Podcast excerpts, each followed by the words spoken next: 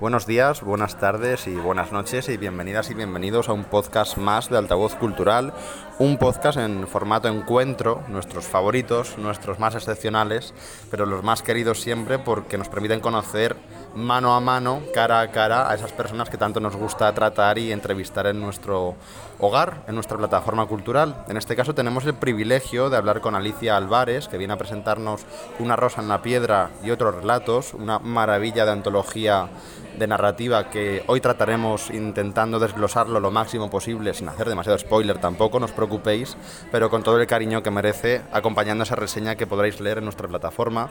Alicia es directora de cine, es guionista y es una de las grandes referentes del mundo del corto en nuestro idioma, en, en nuestro ámbito y en nuestro país, y que nos permite también esta aventura editorial que inicia con esta primera publicación, explorar su vena más puramente literaria. Estamos encantadísimos de que estés aquí con nosotros hoy en Altavoz Cultural. Querida Alicia, muy bienvenida. Muchas gracias a vosotros por, por querer entrevistarme, es todo un honor para mí. Es un placer tenerte aquí, verdaderamente, y el libro ha sido una maravilla leerlo, lo comentábamos fuera de micro, con, con, la mano en el corazón. Ha sido un placer descubrirte en lo literario porque ya te conocíamos en la faceta más cinematográfica. Y bueno, queríamos comenzar sabiendo cómo nace la idea de la publicación, cómo estos relatos, ¿no? Eh, incluso en tiempos, si quieres, haciendo un poquito el proceso creativo general de cada uno de ellos y ya del conjunto, ¿cómo nace? ¿Hay una búsqueda de un hilo conductor, algo argumental, hay descartes? ¿Hay reordenamiento? ¿Cómo ha sido la experiencia como tal del conjunto de la obra, para empezar? Bueno, para empezar, la, el conjunto de la obra nace a raíz de un poco de una frustración personal creativa, ¿no? Porque, bueno, lo que has comentado del cortometraje, efectivamente yo ya llevo muchos años en el tema del corto y he dirigido ya cuatro, cuatro trabajos, estoy a puntito de sacar otro. Entonces, bueno, el mundo del corto sí que es como, como un sitio donde yo estoy cómoda, donde me desarrollo a nivel creativo, pero sí estoy como en ese proceso de intentar hacer un, un largometraje, ¿no? Y, y, ese proceso es una travesía del desierto. son muchísimos años, muchas frustraciones, muchos noes. Y entonces en ese proceso eh, de repente digo, bueno, ¿y por qué quedarme en el cine? ¿no? ¿Por qué solo el cine?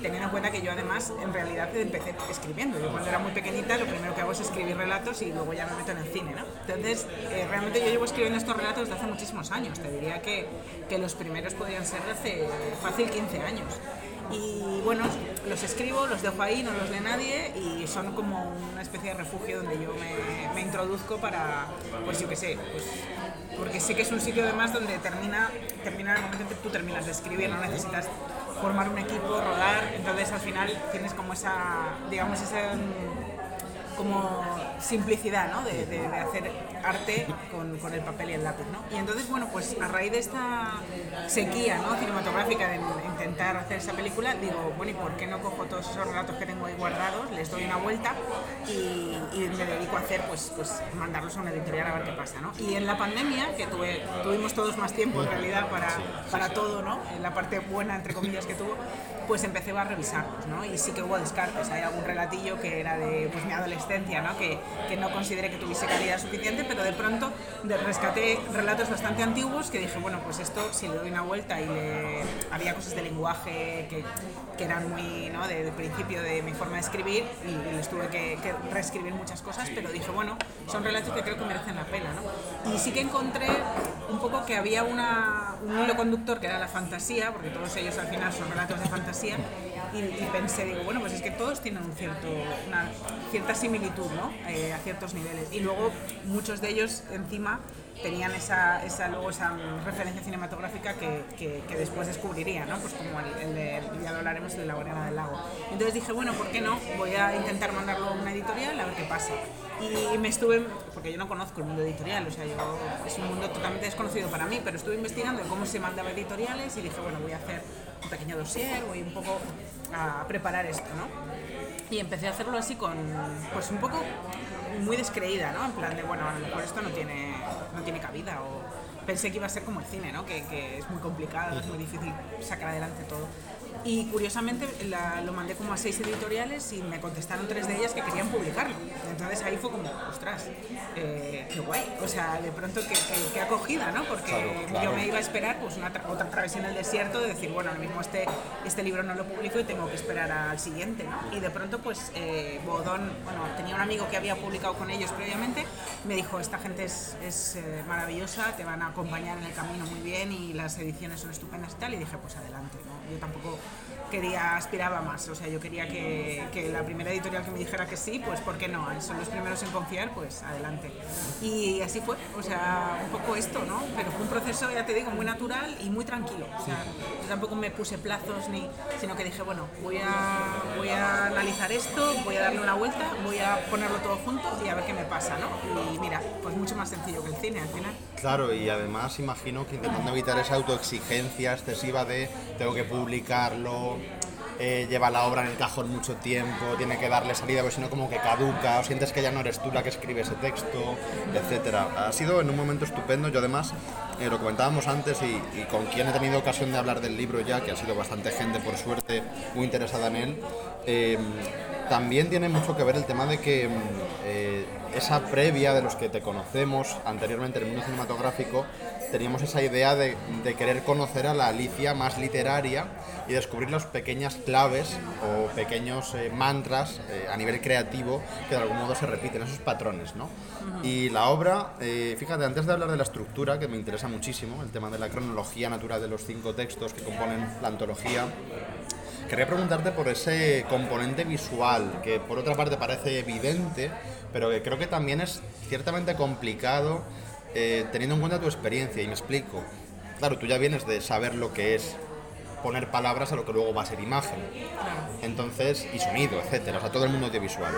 Entonces, el quedarte ahí, en esas palabras, y saber que tienes que ser seguramente más detallista, más eh, específica. mm, A mí me gusta mucho que, dentro de que sí que hay escenarios más o menos que puedes rastrear eh, ciertos gustos, ciertos elementos que se repiten, que también yo creo que funcionan muy bien para dotar de un universo propio, al final la antología, ¿no? O sea, yo ahora mismo no concibo la antología sin que tenga ciertas cosas que en cada cierto tiempo, cada ciertas partes de un relato vuelven a aparecer, a lo mejor con otro nombre, con otra idea, pero vuelven a tener un significado ya muy, muy eh, posado, ¿no? muy, muy reposado. Y, quería preguntarte por eso, por el tema de cómo has tratado, quedándote en lo literario, en las palabras, solo, entre comillas, lo de solo, eh, ese mundo, ese componente eh, visual tan necesario y que creo que triunfa tan bien en la antología, es uno de sus puntos fuertes. Las descripciones, diseño de personajes, esa complejidad de todo el universo también expresado, porque en ningún caso parece excesivo, no te sobra nada, no se hace denso, que también es un riesgo a veces, Sí. sobre todo los escritores que no tienen esa experiencia más desde el mundo audiovisual, cinematográfico, que intentan abarcar y añadir todavía más y hay cosas que te sobran o que son muy superficiales o que no tienen una cabida en la historia, no tienen relevancia. Aquí está todo en su justa medida, Alicia, de verdad que es una, es una delicia el, Joder, el poder descubrirlo.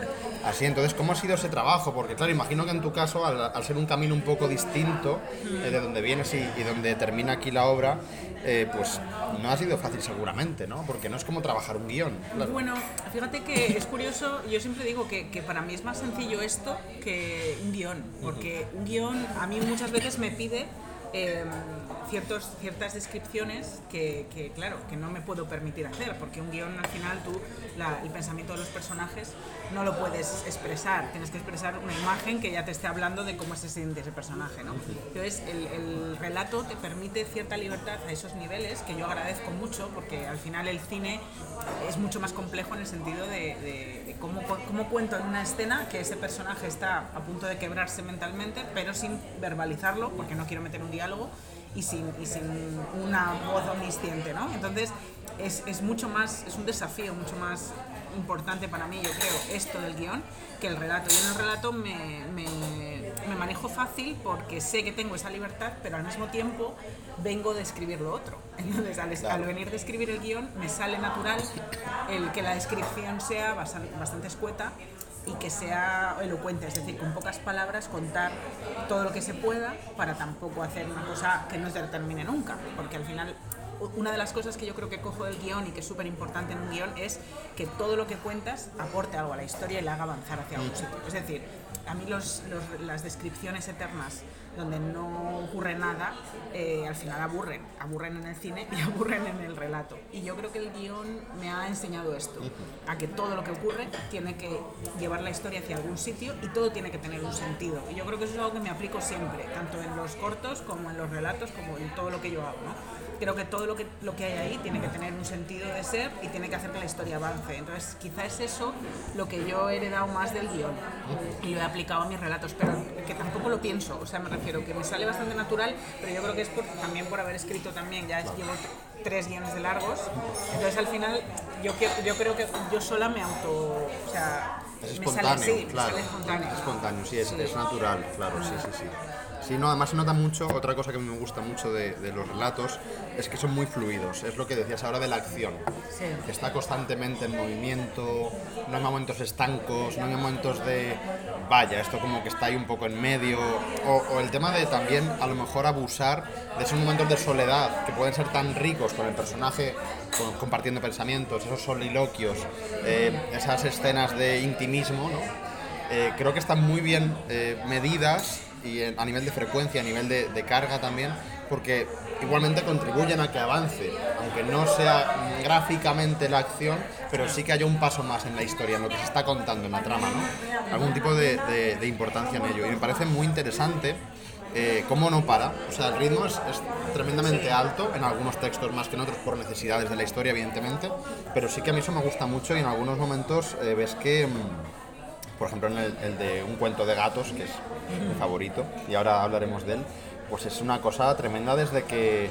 Bueno, es que, sí, fíjate, el tema de la narración de cómo huye el protagonista, por no destripar demasiado, eh, en el coche y tira para allá, sí, sin rumbo.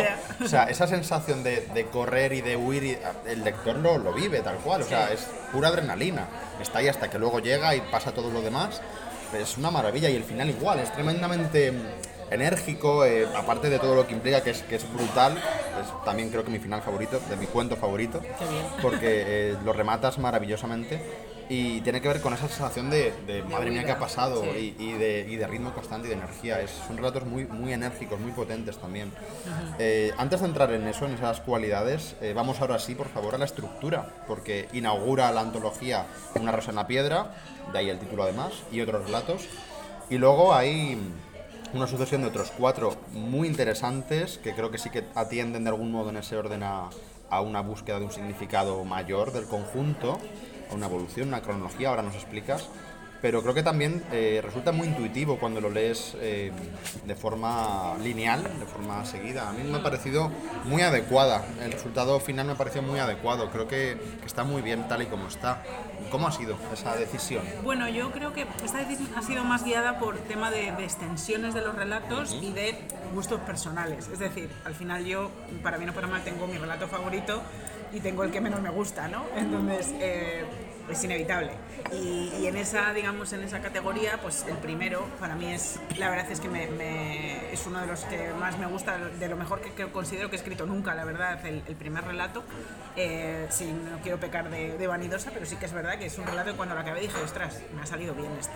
Y, y fue como, creo que es un buen relato para para introducir en el universo a, al, al, lector. Es decir, vale, te vas a encontrar con un mundo sí, donde sí. hay ángeles, donde hay demonios, donde todo puede pasar. Tal ¿no? cual, es el marco para, general, sí. Claro, es. sí, para como quitarte el velo, sí, ¿no? Sí, decir, sí, sí, no es algo realista lo que vas a leer. Y luego ya pues quise meter como los que considero que eran más antiguos, que, que uno de ellos es La voz de los árboles, que es, yo creo que es el primero a nivel cronológico de, los primeros y entonces considero que está bien pero quizás quizás no es de mis favoritos entonces dije bueno voy a intentar meter como uno que considero que está súper bien con otro que está un pelín entre comillas peor y, y, por eso introduje el de la voz de los árboles. El cuento de gatos fue como el punto medio en plan bueno uno de transición que además es actual un poco para desengrasar no porque los otros dos creo que los dos primeros son muy intensos a nivel de, sí. de drama de romance y tal y este, este en medio del cuento de gatos creo que es un poquito más light, ¿no? Más, eh, y por eso lo metí ahí. Y luego ya nos vamos como más a la ciencia ficción, ¿no? Que es el caso de dos relatos que además son muy largos, ambos. Entonces dije, bueno, quizá, quizá para terminar, eh, yo creo que, que, tiene más sentido porque ya has entrado un poco en todo el universo y entonces eh, ya te vas a, la ciencia ficción, que puede haber gente que diga, madre mía, espérate que ahora me explota la cabeza que nos vamos a, a ciencia ficción si no hemos tenido bastante. Entonces, bueno, fue un poco así intuitivamente, no pensando más en, en lo que iba a pensar el lector, ¿no? O cómo el lector se iba a sentir más cómodo o iba a entrar mejor en esa antología, porque yo creo que los dos últimos relatos son ya muy a ver, hay uno que hay extraterrestres y brujas en el mismo relato. Entonces, o has entrado en ese universo o dices, espérate que a esta se le ha ido la olla, ¿no? Entonces, yo creo que ya cuando llegas al final has tenido las herramientas suficientes como para saber lo que vas a leer y disfrutarlo. Entonces, esa fue un poco la razón. Qué bueno, qué bueno. me, interesa mucho eso, ese punto de vista, además tan generoso, de ponerte en la piel del lector o de la lectora, de cómo se puede sentir, ¿no? Tema de extensiones, claro.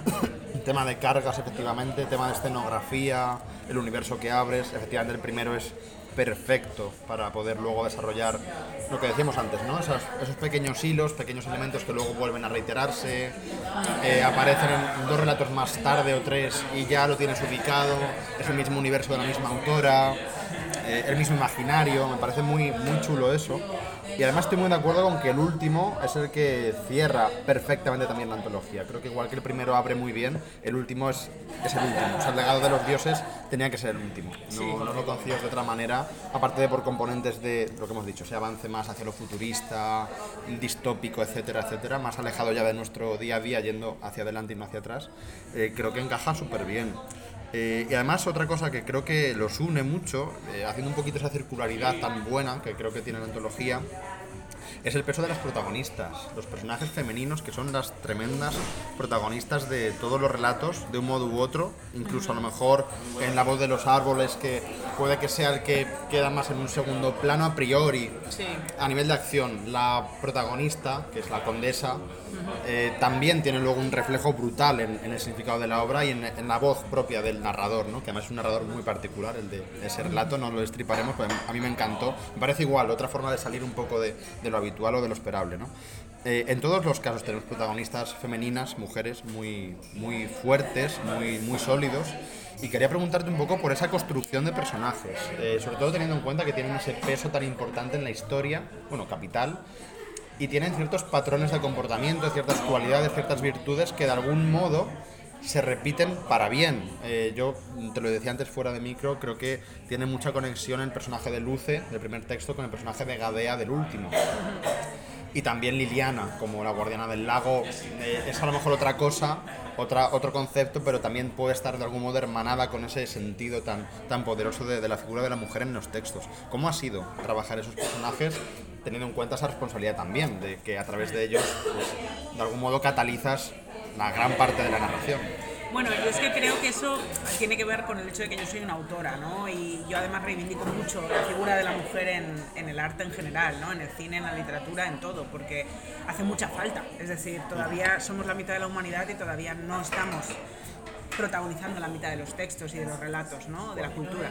Y al final el mundo eh, echa de menos esa mirada, porque no creo, yo soy una muy defensora de que no existe una mirada femenina en el sentido de cine de mujeres o libros de mujeres, pero sí que creo que cuando una mujer escribe tiene de alguna forma la responsabilidad de demostrar esa forma de ver el mundo y de estar en el mundo, simplemente por el hecho de ser una mujer, ¿no?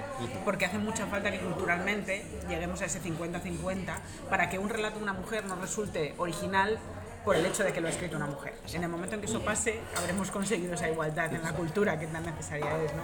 Entonces yo creo que es un poco trabajar ahí y no me ha resultado difícil porque, por, eso, porque a mí, para mí creo que es importante que las mujeres sean las protagonistas de la aventura, que sean las, las personajes testigos de la fantasía, que lleven ellas el peso del relato y desde el punto de vista también femenino, que, que, tengan una forma de interaccionar con el resto de personajes y del resto del mundo que hable de esto, ¿no? O sea, al final son personajes que sí mantienen esa feminidad, ¿no? Que a veces uno también, a mí me ha pasado, ¿no? Con otros, cuando empezaba a escribir, de hecho con, con Crisálida, con esta novela que estoy escribiendo, las primeras versiones, porque Crisálida originalmente era un guion, las primeras versiones del guion, el- la protagonista era un hombre.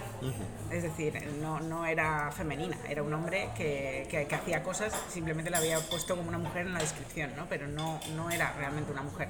Y ese trabajo de descubrir el- el- la, la- la naturalidad real y la, y la autenticidad de lo, de lo femenino es un trabajo que, que me ha llevado muchos años, porque incluso nosotras las mujeres nos hemos visto, al final todo lo que consumimos es masculino, ¿no? Y los referentes son La masculinos. visión, claro. Claro, Sí, o sí, sea, sí, incluso sí. mis películas de, que para mí son mágicas, míticas y que han creado todo mi imaginario, están hechas por hombres y por mucho que sean protagonistas mujeres, siguen siendo hombres, ¿no? Entonces es muy complicado liberarse de, de toda esa influencia y construir personajes de cero que tengan esa, que sigan siendo mujeres, pero que sean las protagonistas reales del relato con todo lo que ello implica, ¿no? Yo creo que, que de alguna forma la visión que, ellas tienen del mundo y la forma que tienen de interactuar con lo que les rodea es muy tiene cosas que son propiamente femeninas, ¿no? Tienen una compasión que seguramente no puede existir en un personaje masculino o una capacidad de, de- de percibir lo que les llega y de, de- de- recibirlo desde ese otro sitio, ¿no? Que, que- que a veces con, lo- con los hombres no pasa. Es decir, tiene una serie de cualidades que han surgido un poco solas y que creo que son interesantes a la hora de contar, de contar esas historias. Pero eh, no ha sido complejo en el sentido de que, de que es dejarse llevar un poco por cómo uno es, ¿no? Y, y los personajes que quiere contar y, y a veces son los personajes los que toman un poco el control, que eso pasa mucho. Claro, exacto, que eh, se vuelven autónomos. y Total, te- total, y Te está llevando vida. esa Liliana en, en la Guardiana del Lago, te lleva por aquí y tú Claro. tienes que dejarla ser y estar y avanzar, exacto. Y dices, no puedo cortarlo aquí, o ya es suficiente, o vamos a otra parte del texto, o vamos a dar más voz a los personajes masculinos, tal, no. Es algo que, que se ve muy natural, efectivamente. Además, personajes complejos, en el mejor de los sentidos, porque realmente están, de algún modo, eh, efectivamente extendiendo esos pensamientos, esa sensibilidad, esa visión tan particular, de forma que afecta a todo el conjunto de la lectura. O sea, se impregna mucho el texto de eso, ¿no? Sí. Desde- además, desde el punto de vista de que también son las narradoras en algunos casos. A mí eso me ha gustado mucho, y ahora hablaremos de ello, el cómo decides las, las voces eh, narradoras, porque hay una diversidad, para ser cinco textos, hay una diversidad brutal, hay una gran ambición en, en quién lo cuenta y también qué sentido tiene, algo que me ha gustado mucho, es que el narrador o la narradora, de algún modo, tiene que ver con la historia, no solo como testigo, como mensajero, como transmisor, sino algún tipo de relación más, eh, bueno, personal, más implicada, más, más íntima. Y luego ya el resultado final es la siguiente capa de narración, que es como, bueno, ahora os voy a contar esto, que tal, tal, tal. Eso me ha gustado mucho porque creo que hay un juego ahí muy interesante, sobre todo al principio de los textos, como lógicamente es normal, de una primera capa, luego eh, otra segunda capa, luego el tema del manuscrito encontrado, el tema del testigo de otra historia paralela, etcétera. Me interesa mucho eso, el, el cómo has tejido las voces narradoras porque algo muy difícil en tan pocos textos es que no sientas que es el mismo tipo de narrador omnisciente. Claro. Y que no tiene, a lo mejor no le pones cara, no le pones eh, características personales, en algunos casos, como en el último texto, tremendamente definidas, se presenta la narradora también, Sí, sí, sí. y en otros casos también, ¿no? Pero me viene sin ir más lejos el legado de los dioses, que en eso la narrado- la narradora además tiene una parte muy importante luego en la historia como personaje propio, ¿no? Entonces, ¿cómo ha sido, el, el- al margen ya de los personajes femeninos protagonistas de la acción, cómo ha sido construir esa pluralidad de voces tan rica y tan interesante por lo que digo, porque no da la sensación de que sea nunca la misma voz, no puede serlo además en ningún caso, y que tenga cada uno sus características, sus tonos, sus preocupaciones, sus, pequeños tics narrativos. ¿Cómo ha sido? Bueno, realmente es que eh, en estas historias, en la mayoría de ellas me lo pedían. O sea, son historias que, creo que tienen como la suficiente solidez en el sentido de que, que estamos contando cosas, pues bueno, yo que sé, el primer relato, ¿no? La historia de una santa, ¿no? Que le doy la vuelta a, a todo lo que tiene que ver con la liturgia religiosa, ¿no? Y lo llevo por otro sitio. Entonces, creo que son como relatos que tienen tal halo de leyenda que creo que para que consigan esa mm, cualidad de leyenda necesitan un narrador que las cuente. O sea, creo que es más por esto y también por una cuestión de que, bueno, a mí me encanta Becker, ¿no? Y, y Becker al final tiene mucho también de... Me faltaba ya. Claro, o sea, a mí me gusta Adolfo Becker, para mí es como... Las, leye- las leyendas, más- bueno, además en, en un cuento de gatos y todo, es que madre mía. Claro, hay mucho de, de, de Becker, porque yo de, de niña lo que devoré fue, fue a Becker, ¿no? Entonces, hay algo de, eso que me interesa, ¿no? Como la idea de, que haya un narrador que cuente la historia y que encima tenga una implicación o se transforme con la historia, ¿no? Como es el caso de, la, la primer relato. Y en el resto siempre me, parece interesante que, que, hay un narrador además diferente, ¿no? Pues en el caso de La voz de los árboles, evidentemente, además es el, casi el protagonista ¿no? de la historia. Entonces, bueno, eh, sí que es verdad que eh, yo hay, amigos escritores que muchas veces me dicen, no, no, es que es, es, muy poco valiente meter un narrador, ¿no? es mejor la omnisciencia. De hecho, hay un relato que sí que es omnisciente, que es el del cuento de gatos, que no, no tiene narrador. ¿no?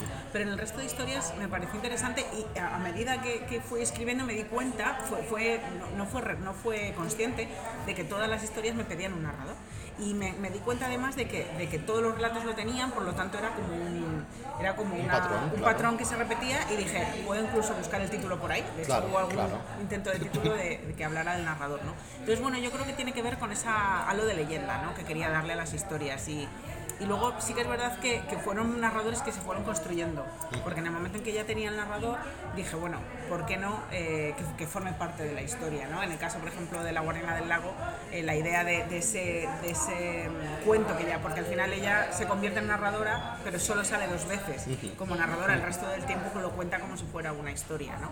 Entonces me parece interesante meterlo, pero luego jugar también a, una narración tradicional, ¿no? que no sea siempre en primera persona, que el narrador está contando. ¿no? Entonces, bueno, siempre me ha interesado este, este juego. En mis cortos también hay un poco de esto. En el primero hay, hay constantemente un relato, ¿no? Y alguien que cuenta algo, ¿no? Y, y, la idea del manuscrito encontrado pues tiene que ver con esta idea, ¿no? Eh, en el caso del primer relato y en el de, en el de La Guardiana del Lago viene, viene de esto, ¿no? Y en, mi cine también hay. Me interesa mucho esa perspectiva, esa perspectiva o alguien encuentra un, un, diario que le cuenta la historia de otra persona, ¿no? O, como una historia dentro de otra historia, sí, ¿no? sí, esa idea como de... Sí, las matriuscas, sí. Sí, me parece muy interesante porque creo que le da una profundidad a todo y, sobre todo esa, como esa consistencia ¿no? de leyenda, de alguien ha hablado de esta historia antes, ¿no? Y me llega hasta mí. Entonces, no sé, yo creo que es muy cinematográfico también. Ahí, yo creo hay un elemento de cinematográfico que inevitablemente ha aparecido, ¿no? En lo que escribo, pero de una manera un poco sin quererlo en realidad. Y algo que también yo creo que es bastante natural y más teniendo en cuenta las, las leyendas y todo lo que estamos hablando del imaginario tuyo, eh, las lecturas ya autores como Becker, etcétera, pero me interesa mucho eh, ponerle un poco de referencia o de influencia un poco más centrada, más determinada, más específica dentro de lo que tú puedas y quieras a esos componentes de fantasía que progresivamente derivan hacia la ciencia ficción sin perder la fantasía. Me parece algo muy chulo como hasta el final de la obra se ve ese camino en el que las dos se encuentran y cada una aporta sus elementos propios. Eso es muy complicado de hacer sin que haya luego los puristas que digan, no, es que todo esto es fantasía y la ciencia ficción está dentro de la fantasía, es un tipo de fantasía, o al revés, todo es ciencia ficción porque es ficción. Entonces, quitamos el componente de ciencia, tecnología, avances, ta, ta, ta, y lo dejamos todo en ciencia ficción. Eh, ¿Cómo ha sido a nivel de referencias, experiencias, lecturas, eh, todo el, arte que consumes en todas las formas que tú quieras eh, esa, esa, recepción primero de esos componentes tan fuertes de fantasía y ciencia ficción que aparecen en esta obra, en esta antología, para luego tú filtrarlos y tratarlos y hacerlos tuyos de algún modo. Bueno, yo es que desde siempre, yo creo que, el que, yo es que he nacido, como quien dice, viendo películas eh, desde muy chiquitita. O sea, mis padres eran, han sido siempre, bueno, mi madre lectora y escritora y, y, cinéfilos los dos, ¿no? Entonces yo desde muy pequeñita mis películas de referencia fueron, pues, yo qué sé, Legend, eh, Willow, uh, Los Goonies, um, Star Wars, Indiana Jones, pero desde muy pequeñita. Entonces yo creo que al final yo no he concebido nunca el arte desde otro sitio que no sea la fantasía, porque la, la fantasía y la ciencia ficción estaban presentes en mi vida desde muy pequeña. Y luego a nivel de lectura, pues desde muy pequeñita ya empecé a devorar a Tolkien, Frank Herbert, Isaac Asimov, Stephen King me gusta mucho, por supuesto Becker, o sea, Becker fue como un gran descubrimiento, ¿no? Y encima patrio. Entonces yo creo que desde siempre, o sea, mis referencias han sido siempre de fantasía, pero sobre todo yo creo cinematográfica, yo creo que más que, más que literaria.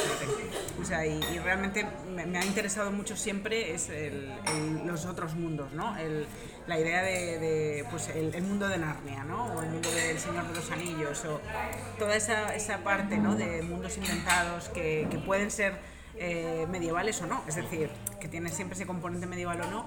Y yo creo que desde muy pequeñita es que no, no, me, no me puedo desarrollar en otro sitio. O sea, es como mi, mi ABC, ¿no? Y cuando desde tan pequeñita es, es, la literatura que lees, el cine que consumes, pues inevitablemente quieres hacer algo parecido, ¿no? Y, y también la ciencia ficción, pues lo mismo, Alien, eh, ET, toda la filmografía de Spielberg, o sea que te diría que tengo casi más referentes cinematográficos que literarios, que, literarios, que es inevitable, ¿no? Pues yo que sé, Shyamalan, por ejemplo, me encanta, no sé, es que hay muchísimos directores de cine que al final yo creo que son esos universos los que me, me, me influyen eh, a nivel de, de literario, ¿no? Porque porque tiene mucho de cine el libro. O sea, tiene, yo creo que son, sí, son relatos que podrían llevarse al cine. Desde aquí a un llamamiento a productores que quieran leer sí, el por libro. favor. Yo es que, fíjate, y egoístamente, ¿no? Pero eh, cualquiera me parece tremendamente adaptable y, y interesante, pero volvemos a a un cuento de gatos, que alguien haga un corto, Alicia, si tú no tienes tiempo, no puedes o no quieres que alguien lo haga por mí, o sea, aunque sea por encargo, sí, ¿no? un cuento de gatos hecho es que tiene que ser una pasada, o sea, no, en serio, da, da, todos dan para, para ese salto al audiovisual, efectivamente, más en corto, más en largo. Mm. Claro, depende de la extensión y, y, de la complejidad y la densidad de la historia misma, te pide una distancia u otra, ¿no? De, de metraje, pero sí. En general todos tienen ese componente efectivamente que se nota muchísimo lo que hablamos al principio de la entrevista, que, que vienes de ahí, que es tu profesión y que lo cultivas pues con los Claro. ojos cerrados. Sí, y sí. que a la hora de escribir relatos te va a dar igual. Y, de hecho, si mañana haces poesía, va a ser una poesía muy gráfica, muy visual, muy visceral y va a funcionar seguramente, porque es tu lenguaje. El Claro. lenguaje artístico es ese. Sí. Entonces, luego ya el, el medio o el formato te, te pedirá ciertas cosas, ¿no? Eh, y bueno, eh, hablando todavía un poquito más de influencias, imaginario, lo que estábamos comentando, bien literarias, bien cinematográficas o las dos, eh, por ahondar más en ese universo fantástico, mm, ciencia ficción, etcétera, me interesa mucho que antes lo has comentado por encima, el componente de la mitología religiosa, el darle la vuelta a ciertos mitos, cultos, leyendas también. Creo que es un imaginario, más allá de creencias y demás, muy rico para explotarlo. Está súper explotado en el cine, por ejemplo, por supuesto. Y creo que aquí se hace muy bien porque efectivamente sirve para mantener un discurso, o abrir, mejor dicho, un discurso distinto, pero con referentes muy marcados. O sea, el diablo aparece además en muy diferentes formas, que a mí eso me ha gustado mucho también, que no sea siempre, que parezca que, que transita por los relatos como una figura única, unitaria, que no, que no muta o que no tiene relación más allá de esa solidez propia y ya, sino pues, tema de secuaces, enviados, otras formas, otras apariciones, etcétera. Eh, y, el componente religioso barra incluso cristiano más específicamente, que creo que aquí se explota muy bien y que le da una, una vuelta más a ese universo, a ese imaginario propio. ¿Cómo ha sido el, el incluirlo? ¿Ha sido también algo muy natural? Eh, ¿Ha sido una labor más de postproducción que hayas dicho, pues aquí me interesa más profundizar más en esta parte del texto y añadir más, más, más y tirar por ese camino, porque por ejemplo el primero de hecho es la vida de una santa, directamente, Sí. lo que decíamos antes. Bueno, en realidad fue un poco de eh, lo que me inspiró en el caso del primer relato con el tema de lo religioso fue la figura de, de una santa que existe que es eh, eh, ahora se me, olvida- se me va a olvidar el nombre porque como que construí un nombre diferente para no hablar de esta santa en concreto es eh, ay, mm, una- una san- es una santa que, que está en Madrid de hecho su, su corazón está en Madrid Yo te Eh, pido que los lectores investiguen. Bueno, sí, pues hay una así santa van a- que se llama. van a descubrir la Claro, Santa Luce, que es la no es, protagonista. no es Luce, tiene otro nombre. Exacto, eso pero va a que ser se me ha olvidado el nombre, qué fuerte. Entonces, es, es la historia real de una santa que vivió en ese mismo pueblecito, en, en Luca. Entonces, eh, cuando conocí su historia, estando allí de vacaciones, eh, en ese pueblo que además tiene un montón de iglesias es por metro cuadrado, de pronto dije, ostras, es que la historia de esta mujer es una historia de terror. O sea, si alguien la lleva al cine, las cosas que le pasaron, murió súper jovencita y tuvo pues todo tipo de, pues aparte de enfermedades, eh, sufrió los estigmas, tenía alucinaciones, eh, salían insectos de su cuerpo, o sea, una cosa que tú lo ves en una película de terror y dices, se han pasado. Bueno, pues la historia de esta santa es así, ¿no? Entonces leí este relato y dije, ostras, eh, ¿cómo puede ser que esto, o sea, la, la vivencia de esta, de esta joven, ¿no? se convirtiera, se transformara en, una, en, en la historia de una, de una beata eh, y aparte también hubo un componente, había un, un- un diario que ella escribió que el demonio lo había quemado y había un libro quemado, todo eso es real, o sea, eso no me lo he inventado yo, eso, eso existe, eso es real. Entonces yo todo esto dije, ostras, me, me pregunté hasta qué punto Dios era tan bueno y el diablo era tan malo, ¿no? Había un componente como de, ¿por qué no analizamos esto de otra forma, ¿no? Porque parecía como que que, que, que, que, el hecho de que Dios permitiera que una mujer viviera lo que vivió, ¿no? Por una cuestión de ser una mártir, me parecía tan terriblemente truculento que dije, ostras, a lo mejor vamos a humanizar un poco lo que se llama el, diablo y las, fuerzas infernales, ¿no? Y vamos a convertir en algo más frío a, Dios y a, los ángeles, ¿no? Entonces quise jugar con, eso y yo creo que en el relato está bastante bien contado cómo, cómo la barrera entre el bien y el mal se difumina un poco, ¿no? Eh, y cómo ella hace renuncias también ahí, ¿no? Y yo creo que me pareció muy interesante como, como cuestionar el relato tradicional que tiene que ver con Dios es bueno, el diablo es malo, ¿no? Sí, subvertir Entonces, un poco esa creencia. Claro, claro, y luego también la, a mí me interesa mucho la, la, la idea del, del, demonio como, como ser que trae la luz a la humanidad, ¿no? Como, como no como un ser terriblemente malo y tal, sino como más un, un villano que, que, es que realmente lo que ocurre es que, es que ha cometido un error, ¿no? Pero comete un error porque quiere ayudar al hombre, ¿no? Y a esa idea de traer la luz a la humanidad, ¿no? De Lucifer, me parece interesante siempre para explorar, porque creo que siempre que, que es un camino que no se ha explorado suficiente uh -huh. y que creo que es muy interesante para, para trabajar los relatos desde otro sitio. ¿no? Uh -huh. y, y, por eso ahí eh, ese primer relato tiene como ese juego de, de, de cuestionar cosas, ¿no? de cuestionar, bueno, eh, los santos de dónde vienen y, y, todo lo que les sucede, eh, en realidad quién lo provoca. Entonces, bueno, de ahí viene todo esto, ¿no? Pero todo tiene una inspiración real. A ver si a lo largo de la entrevista me acuerdo del nombre de, de la inspiración real de esta, de esta santa, que Gema Galgani. Mira, Gema Galgani. Se me acaba de, de venir. Si, si tú lees la historia de Gema Galgani, descubrirás que es una película de terror. Uh -huh. eh, o sea, porque por, y luego evidentemente hay muchas cosas de ficción, pero, pero dije, es que a esta, esto hay que transformarlo en un relato que vaya por otro lado y que además de alguna forma lo humaniza y la convierte en alguien más vulnerable, ¿no? Y yo creo que al final, por el hecho de que haya una historia de amor ahí, también convierte a ese personaje en alguien más cercano, ¿no? A eso íbamos ahora, precisamente. Es una antología cuyos textos están muy vinculados de un modo u otro, de una forma u otra, al amor. Yo diría mm. que es, aparte del componente fantástico principal, en cuanto a la forma sobre todo, y todo el aparato descriptor y, y escenográfico, el, amor es el, gran tema o el gran motivo, mejor dicho tal vez, de, eh, que de algún modo vehicula todas las, las narraciones. Me parece muy interesante porque creo que, como decíamos antes, no hay eh, finales felices o no hay finales edulcorados, no hay una búsqueda del encuentro perfecto de los dos amantes que al final superan juntos la adversidad, sino que hay muchas formas que se tratan aquí, eh, desde el punto de vista del amor, muy interesantes. Y, y quería preguntarte por ello, eh, si es algo también que te ha surgido de forma natural, te lo pedían las historias, los personajes a lo mejor te lo pedían, hay personajes que a lo mejor también se prestan más a ello que otros, hmm. que puede costar más forzar ese tipo de relación con su entorno y con el resto de personajes.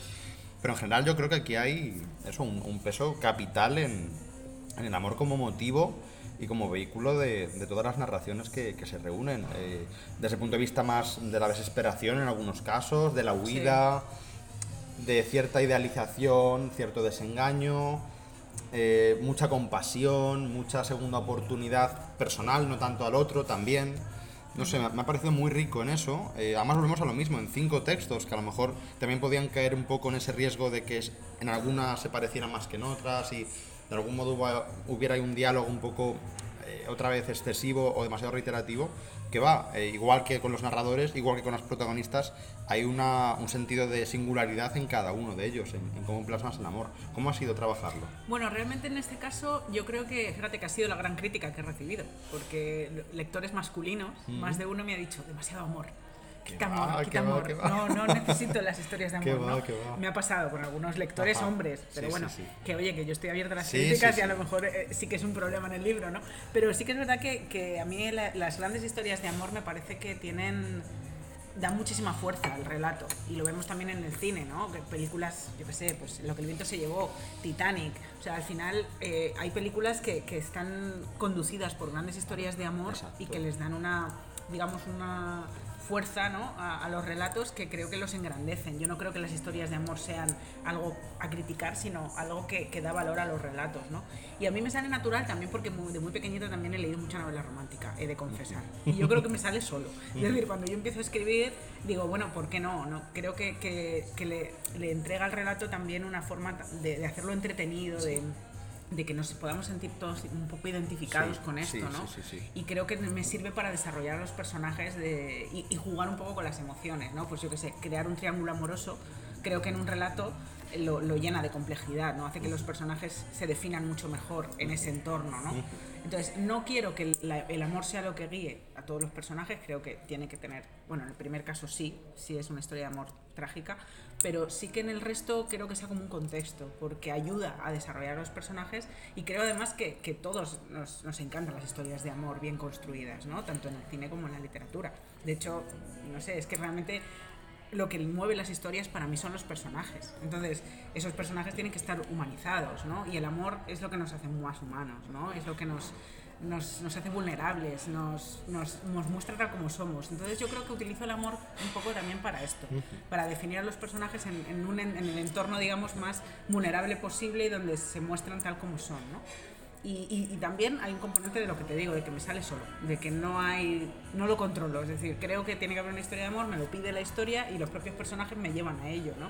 Y creo que no ha quedado edulcorado tampoco, porque no quería tampoco caer en hacer una, historias de amor solo. Claro, no, creo no, que tienen que ir más allá. No, yo estoy muy de acuerdo con el sentido de fuerza y con darle otra dimensión a la historia. Yo estoy, es que más, viviendo además del cine, estoy muy de acuerdo con eso, con esos referentes que te llevan a que al final es una gran historia pero ante todo es una historia de amor. Claro.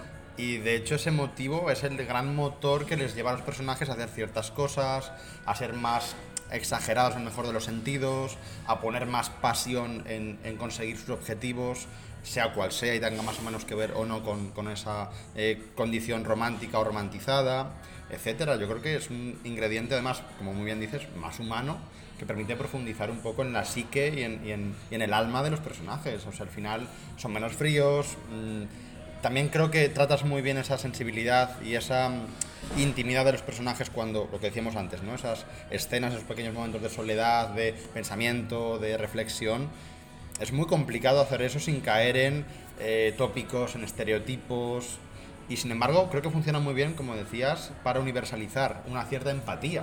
Y al claro. final es un sentimiento, yo creo que es el gran sentimiento de la humanidad, no por ser positivos, ¿no? Seguramente el odio también sea un gran sentimiento, pero creo que es más complicado por momentos escribir relatos que tienen una base importante, una carga importante de amor que de odio, porque es muy fácil escribir una escena de bio... Vamos, fácil, entiéndeme, ¿no? Sí, pero no, es más pero... sencillo, más, más enérgico, más espontáneo, decir, pues voy a poner un tiroteo, una pelea, un, yo qué sé, una discusión, eh, exclamaciones y gritos y tal, no, claro. que algo más intimista, darle una vuelta también a qué sientes tú que ese personaje puede llegar a sentir y a plasmar desde el punto de vista amoroso, eh, además lo que decíamos antes, diferentes formas de amor, claro. algunas eh, tremendamente de la tradición, digamos, más cuentística, fabulosa, increíble en este sentido, más fantástico, y otras tremendamente, vamos, por supuesto, eh, naturales, eh, normalizadas y, y, muy empatizables eh, desde sí. nuestro punto de vista actual y nuestra, nuestra escena cultural, ¿no? Mm. Eh, ha sido por eso también un, una forma muy interesante de leer eh, las obras desde otro punto de vista, eh, más complejo y más rico, sí, sí, sin duda. Sí, no, y que es lo que te digo, yo lo veo ahora, por ejemplo, en las series, me pasa, ¿no? Que, que últimamente veo series donde que los personajes parece que, que, se está evitando la historia de amor porque a lo mejor porque ahora ya no se lleva, ¿no? En uh -huh. plan, no, pues este personaje me, me, ha pasado por ejemplo con Mandalorian, uh -huh. las últimas temporadas, ¿no? Que de pronto es un personaje que le, le decía a mi chico que hace poco terminó la, la, última temporada y le decía a mi chico, es todo muy bien, o sea, todo muy web, pero me falta que ese personaje tenga humanidad. O sea, lo veo frío. Eso te iba a decir. Lo veo frío, es decir, la única relación que tiene de amor es con, con Grogu, pero me falta como que se relacione con los personajes de una forma más humana, ¿no? Eso. Son como robots, sí, ¿no? Sí, Hay un punto sí, como de, no vamos a llevarlo por aquí porque ya se han contado muchas historias de amor. O sea, a lo mejor nos hace falta una historia claro. de amor en una serie o en una película, ¿no? Que, que nos lleve como a empatizar con esos personajes. Y yo creo que, que, que esa historia de amor tiene ese poder, ¿no? Y luego es muy femenina. Yo creo que también lo que hace que el, que el libro sea, sea muy femenino en ese sentido, que yo creo que las mujeres lo van a apreciar más, es que sí que las mujeres escribimos muchas historias de amor y, muchas veces mejores. ¿no? Es como una tradición sí, sí, sí, femenina. Yo creo que ahí he querido también seguir esa estela. ¿no? Sí, no, y estoy muy de acuerdo con lo que dices, la pérdida un poco absurda por momentos de querer desechar o despreciar o eh, que ya no está de moda o no porque es muy eh, yo creo que estamos en esa fase de deconstrucción forzada, por otra parte, de lo que dices del componente del amor en series, películas e incluso literatura.